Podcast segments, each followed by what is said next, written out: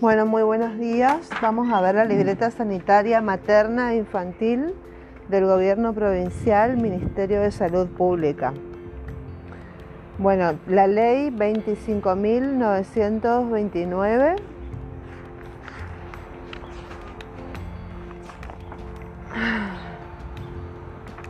Esta libreta sanitaria materna e infantil es un documento personal e intransferible de la madre y su hijo será requerido por el centro de salud u hospital cada vez que controle su salud y la de su hijo. Además de contener variada información de lectura, en ella quedará registrada importantísima información desde el inicio del embarazo de la madre hasta los seis años de ese niño. La ley de parto humanizado número 25.929, decreto 2035-2015. La madre tiene derecho a ser informada sobre las distintas intervenciones médicas que pueden tener lugar durante el parto y posparto y participar activamente en las decisiones de las distintas alternativas si es que existen. A ser considerada como persona sana, de modo que se facilite su participación como protagonista de su propio parto, a un parto respetuoso de los tiempos biológicos y psicológicos evitando prácticas invasivas y suministro de medicación que no estén justificados. A ser informada sobre la evolución de su parto, el estado de su hijo, hija y en general a que se le haga partícipe de las diferentes actuaciones de los profesionales.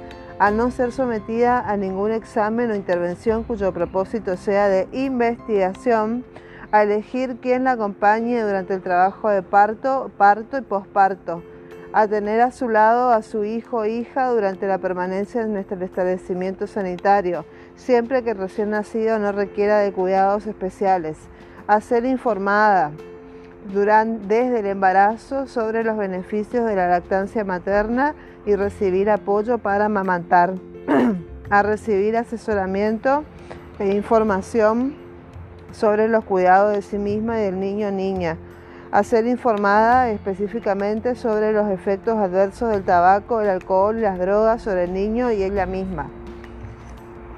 Controlar tu embarazo. Desde el principio es muy importante para tu salud y la de tu bebé. Control periódico durante el embarazo te permite adquirir prácticas saludables y evitar complicaciones. Aunque el embarazo sea normal, es aconsejable realizar al menos nueve controles antes del parto y los que te indique el equipo médico. Llevar siempre documento sanitario materno infanto juvenil para el equipo médico, anote los datos de cada visita y también cuando te internes para tener a tu bebé. ¿Qué te hacen durante los controles? Te revisan, te solicitan estudios de sangre, de orina, PAP si fuera necesario y ecografía. Te recomiendan visitar al odontólogo. Te indican las vacunas antigripal, la triple bacteriana celular, la doble adulto, la antihepatitis B. Te indican hierro, ácido fólico y otros complejos vitamínicos. Te aconsejan sobre tu alimentación, cómo amamantar y métodos anticonceptivos. Te ayudan a reconocer una emergencia y te citan para la próxima visita. Cómo cuidarte durante el embarazo. Algunos consejos importantes. El consumo de alcohol, tabaco y otras sustancias tóxicas está desaconsejado durante todo el embarazo porque puede provocar en el bebé bajo peso al nacer y partos prematuros. Antes de tomar cualquier medicamento, siempre tenés que consultar con el equipo de salud. Si estás tomando una medicación previa al embarazo, es bueno consultar si se puede continuar y si hay que cambiar la dosis o el medicamento.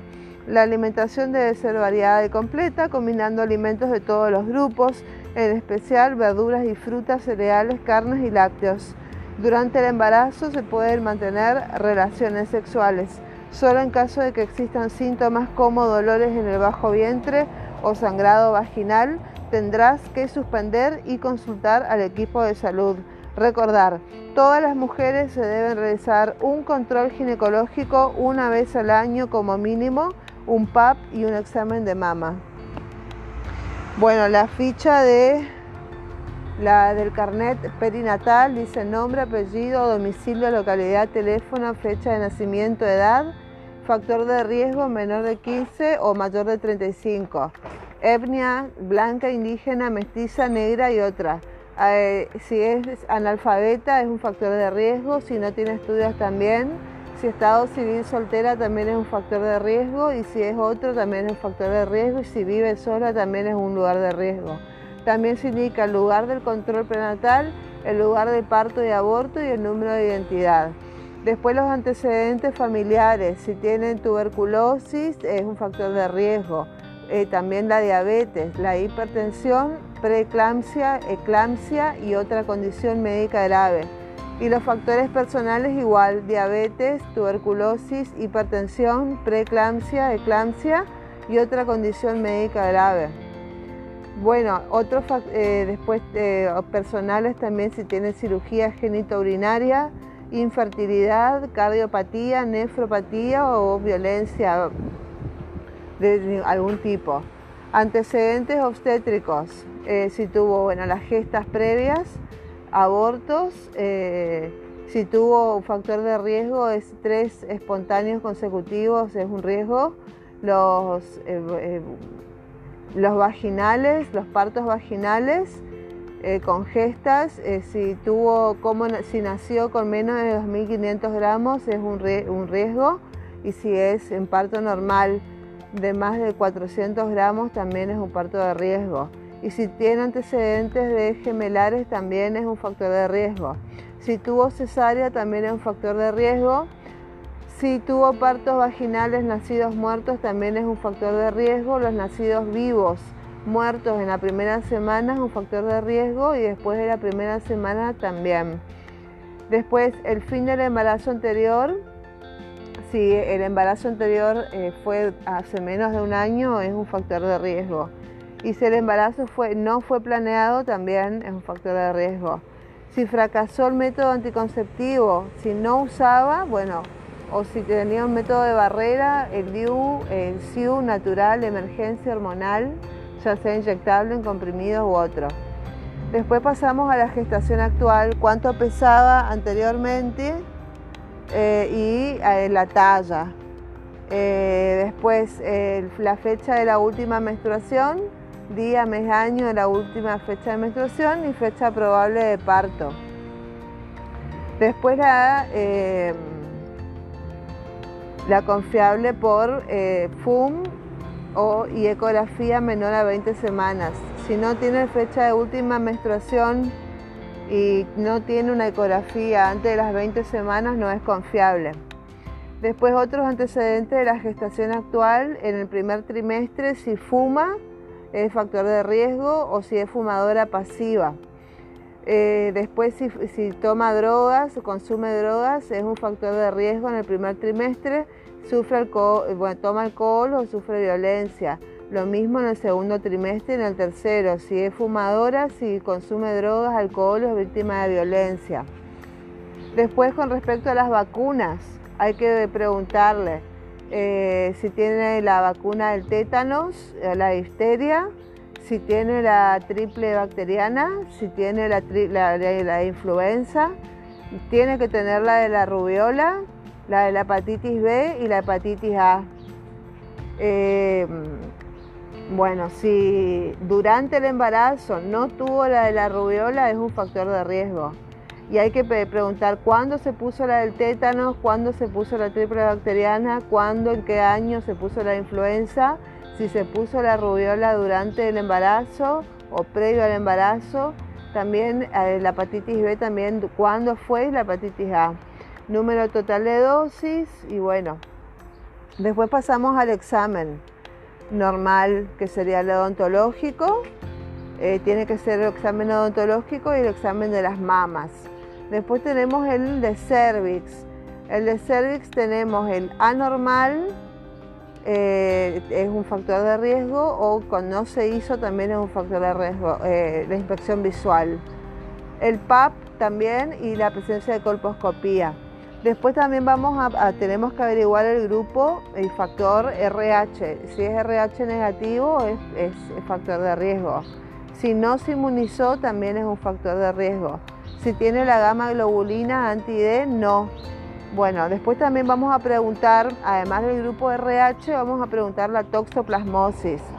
Si tiene menos de 20 semanas y le sale la, inmunoglobulina G eh, negativa, es un factor de riesgo y si no se hizo también. Si tiene más de 20 semanas y le sale la inmunoglobulina G negativa, es factor de riesgo también en cualquier parte. Y si es la primera consulta, se hace la inmunoglobulina M y me, me da positivo o negativo, no se hizo, bueno, también es un factor de riesgo. La inmunoglobulina M positiva o negativa es infección eh, reciente. Después de la toxoplasmosis pasamos a la glucemia en ayunas. Si es menos de 20 semanas, eh, me tiene, y si me da más de 100 miligramos por decilitro, es, es, diabetes pregestacional. Y después se hace, después de las 30 semanas, eh, me da más de 100 miligramos por decilitro, también el factor de riesgo de diabetes gestacional. Se, le hace la PTGO, la P75, eh, entre, la primera prueba se hace entre las 24 y las 28 y me tiene que dar menos de 140. Si me da más de 140, factor de riesgo. Y después, si, eh, si me da normal, se le vuelve a hacer a las entre las 31 semanas y las 33 semanas y me tiene que dar menos de 140. Bueno, también se, se, hace el examen de Chagas, se hace el de hepatitis B, de hepatitis B positiva o, no se hizo. Y se toma un examen de orina también antes de las 20 semanas y después de las 20 semanas.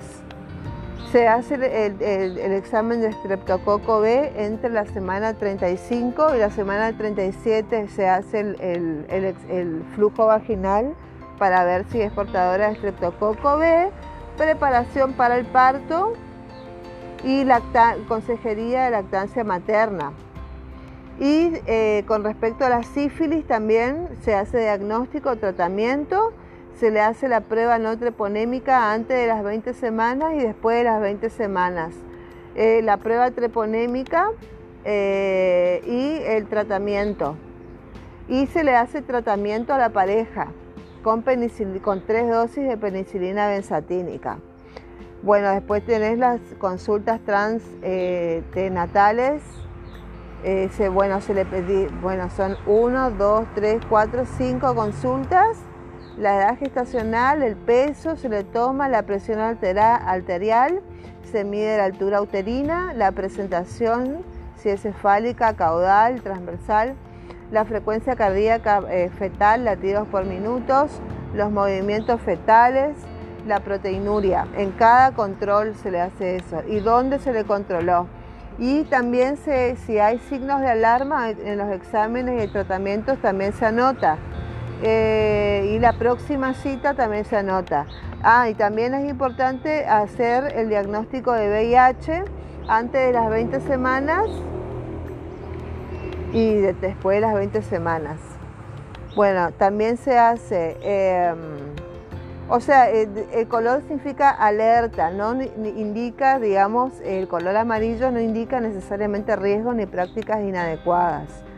Bueno, la presencia de abortos también hay que preguntar, el carnet si tiene o no tiene, las consultas, cuántas consultas prenatales tiene, la edad gestacional a la primera consulta, la hospitalización durante el embarazo, cuántos días estuvo hospitalizada en el embarazo, si, tuvo, eh, si recibió corticoides antenatales, eh, si fueron incompletos o ninguno, el inicio, si fue un parto inducido o con cesárea, si tuvo rotura de membranas antes del parto, antes de las 37 semanas o, más de, o pasaron más de 18 horas, son signos de alarma y si la temperatura eh, fue mayor de 38 grados también.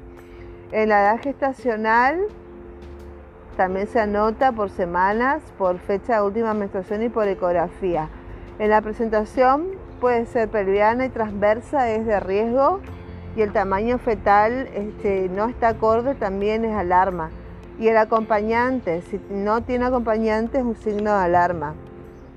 Muy bien, las enfermedades se le hacen para sífilis y sífilis positiva es, alarma, VIH positiva también.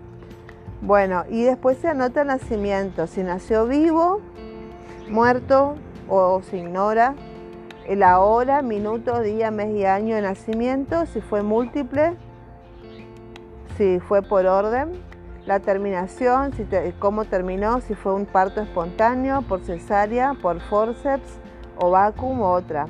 Y si también se anota la indicación principal de inducción o parto operatorio, si se indució o se operó. Después la posición de parto, si fue sentada, acostada o en cuclillas. La episiotomía, sí o no, los desgarros, si hubo, bueno, del 1 al 4. Después los ocitóxicos, eh, prealumbramiento o posalumbramiento y la placenta, si fue placenta completa. Si no fue placenta completa es una alarma. Y si fue placenta retenida también es alarma. La ligadura de cordón también se nota si fue más de un minuto es alarma, en menos de un minuto es alarma de la ligadura del cordón.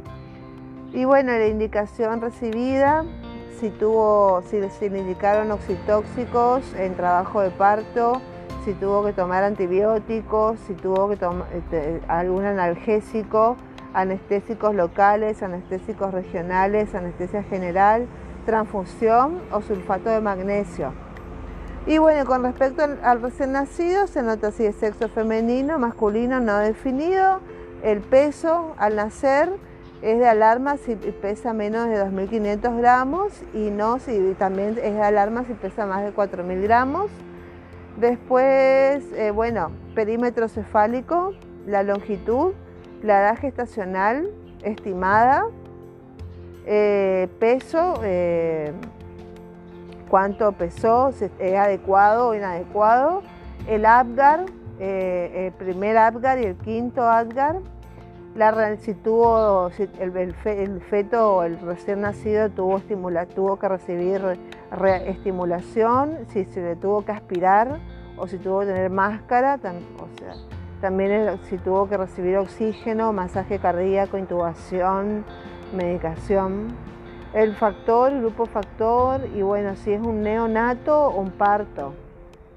Bueno, después si tiene defectos congénitos, alguna enfermedad, el tamizaje neonatal, VIH en recién nacido, si estuvo expuesto en recién nacido, el BRL también se anota, eh, eh, audición, chagas, bilirrubina, toxoinmunoglobulina M, eh, hemoglobinopatía y cardiovascular. Si fallece en la sala de parto, eh, bueno, todo eso se anota en la ficha. Bueno, después la morbilidad, eh, trastornos hipertensivos, si tiene hipertensión crónica, si tiene preeclampsia leve también es alarma, la preeclampsia severa, la eclampsia, el síndrome de HELP, eh, hipertensión gestacional, hipertensión crónica y bueno, después también la morbilidad por infecciones. Son signos de alarma la presencia de sepsis, de pielonefritis, de endometritis, de neumonía, de corioamionitis, de la infección de la herida cesárea, de la infección episiorrafia, la bacteriuria asintomática u otro tipo de infección. Después la morbilidad por hemorragia en el primer trimestre o en el segundo trimestre o en el tercer trimestre. Si fue post-aborto también es alarma. Si fue por mola hidatiforme, en el primer trimestre puede ser post-aborto, por mola hidatiforme, por embarazo ectópico, por placenta previa. En el segundo trimestre puede ser una hemorragia por rotura uterina, por hemorragia postparto acretismo placentario y en el tercer trimestre puede ser por atonía uterina, desgarros, restos placentarios o defectos en la coagulación. Después la morbilidad por trastornos metabólicos tenemos, eh, sí, si tiene tolerancia oral anormal a la glucosa, es un trastorno metabólico anormal, después eh, diabetes mellitus insulino dependiente previa, después diabetes mellitus no insulino dependiente previa, diabetes mellitus gestacional, estado hiperosmolar, también son morbilidades, cetocidosis y estado hiperglucémico. Y después tenemos los trastornos tiroideos. Eh, tenemos el hipotiroidismo, el hipertiroidismo, la crisis tiroidea y otro trastorno metabólico. También hay que anotar, son factores de, alarma. Después tenemos los otros trastornos. Dale.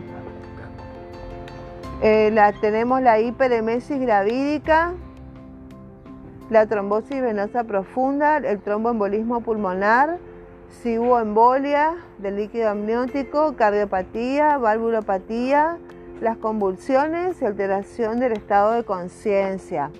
Después también si hubo oliguria, es otro trastorno, anemia también hay que anotar, si hubo anemia falciforme, si hay enfermedad renal, si hay neoplasia maligna, un trastorno psiquiátrico, colestasis y otros. Y bueno, después las complicaciones obstétricas también son, eh, están en la morbilidad, que pueden ser parto obstruido, rotura prolongada de, de membrana, oligoamnios y otros.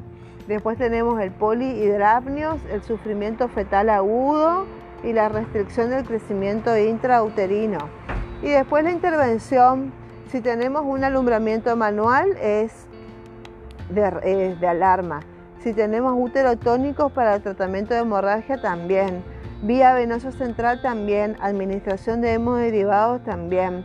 La parotamía, eh, también. Excluye cesárea el ingreso a terapia intensiva menos de 7 días también es alarma y el uso de antibióticos intravenosos para el tratamiento de la complicación infecciosa y cuáles. Después tenemos el traje anti-shock no neumático, los balones hidrostáticos, si hubo suturas Belinch o similares, si hubo ligaduras hemostáticas de las arterias uterinas hipogástricas y si hubo embolizaciones. Después tenemos las variables para identificar los casos de NEAR-MIS, que son criterios clínicos como disfunción órgano-sistema, tenemos cardiovascular, eh, shock, eh, bueno, que son variables para identificar los cambios del NEAR-MIS. Que bueno, voy a leer los que son de alertas. Criterios clínicos o como disfunción órgano-sistema, tenemos el cardiovascular, shock, sí, paro cardíaco también, es, alarma, hepáticos, por ejemplo la ictericia en la preeclampsia, respiratorios, por ejemplo cianosis aguda, si tuvo respiración jadeante o gasping, taquipnea severa con frecuencia eh, respiratoria mayor a 40 respiraciones por minuto, bradipnea severa, frecuencia respiratoria menor a 6 por minuto. Em, bueno, después tenemos la renal. Tenemos la oliguria resistente a líquidos o diuréticos. Después tenemos los hematológicos y de coagulación. Tenemos las alteraciones de la coagulación. Tenemos los neurológicos también, que son el coma, la inconsistencia prolongada menor a 12 horas, accidente cerebrovascular, convulsiones incontrolables con estado de mal epiléptico parálisis generalizada.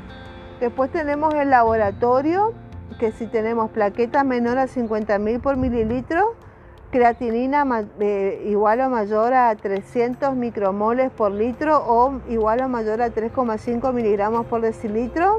Después tenemos la bilirrubina, más de 100 micromoles por litro o, o más de 6 miligramos por decilitro también el pH menor a 7,1, si tiene saturación de hemoglobina menor a 90 eh, por más de una hora, si tiene una relación de presión arterial de oxígeno sobre de fracción inspirada de oxígeno menor a 200 también es alarma y si el lactato me da 5 micromoles por litro o 45 miligramos por decilitro también es alarma.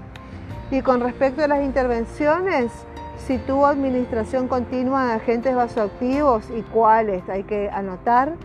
Y también otras intervenciones como por ejemplo intubación y ventilación no relacionada con la anestesia, administración de más de tres volúmenes de hemoderivados, ingreso a terapia intensiva por más de siete días, histerectomía, diálisis en caso de insuficiencia respiratoria aguda, reanimación cardiopulmonar, Todo eso hay que anotar. Después el puerperio.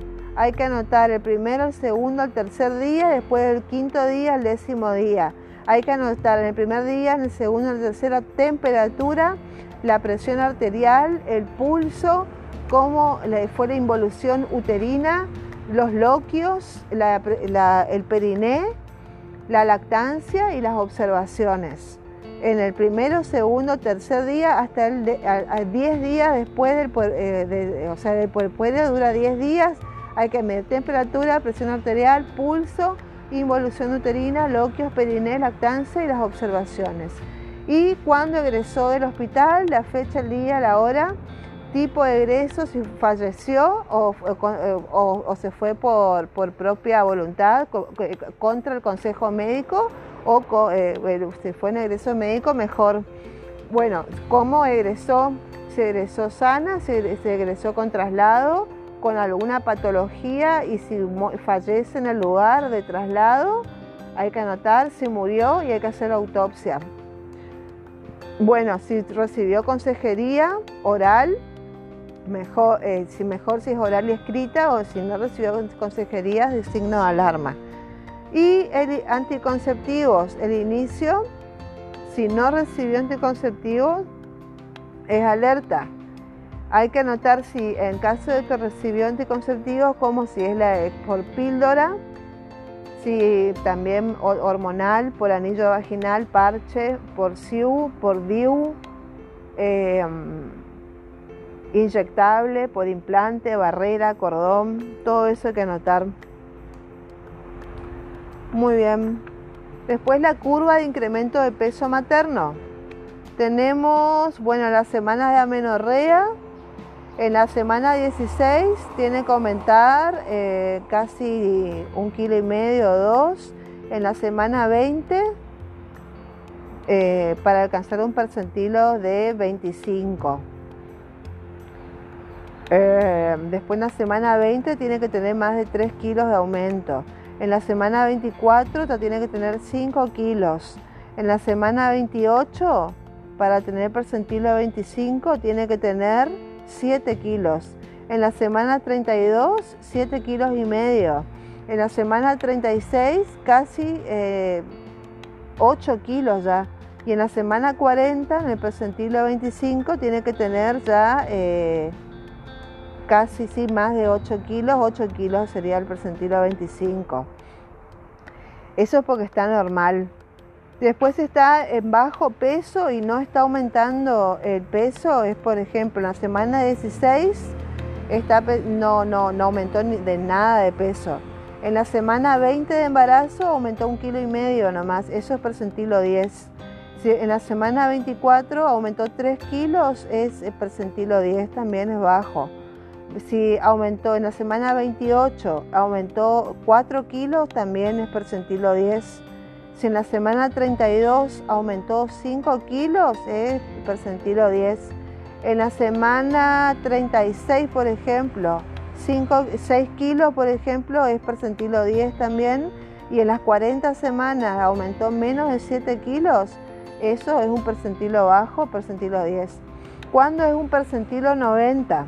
Cuando en la semana 16 aumentó 6 eh, kilos.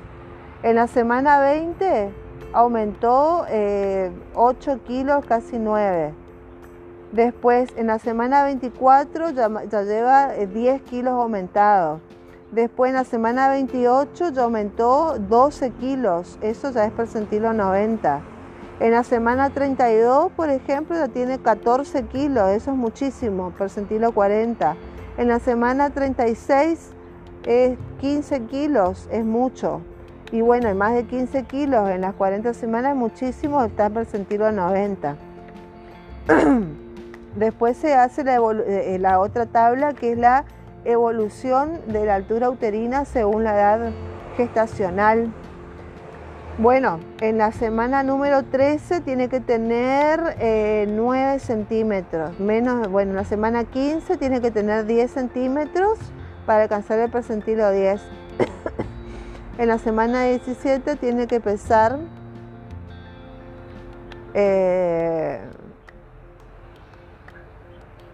13 kilos, 12 kilos. En la semana 19 ya tiene que pesar 14 kilos. En la semana 21 ya tiene que pesar más de 15. En la semana 23 tiene que aumentar 17.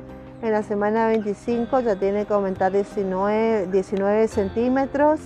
En la semana 29 ya tendría que tener 23 centímetros.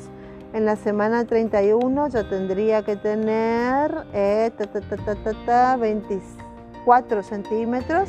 En la semana 39 tendría que tener, para tener un percentilo 10, una altura uterina de eh, percentilo 10, 31 centímetros. Y el percentilo 90 sería en la semana 20 o 21, tendría que tener, si es percentilo 90, 23, 22 centímetros. Y ya la semana 90 tener una altura uterina de, más, de casi 35. Y bueno, después tenemos eh, la gráfica argentina de índice de masa corporal para la edad gestacional. Se le saca en cada control, se tiene que calcular el índice de masa corporal. La fórmula es peso en kilos por talla al cuadrado. Entonces vamos a tener, acá de acuerdo a eso, vamos a tener en la, eh, si aumentó 15, 20, 25, 30, 35, 40, 45 de índice de masa corporal y la edad gestacional y en base a eso vamos a sacar si es bajo peso, normo peso, sobrepeso u obesidad. Por ejemplo, está de bajo peso, si a la semana 7 me da em, un índice de masa corporal menor a, a 20. O sea, siempre que sea en la semana número 20, por ejemplo, de edad gestacional, tiene que tener eh, Claro, tiene que un, índice de masa corporal menor a 20 en la edad gestacional tiene que, o sea, eh, acá tenemos la tablita, así que eso se tiene que guiar por tabla porque de memoria no se puede aprender. Bueno, seguimos en la próxima. Bye bye.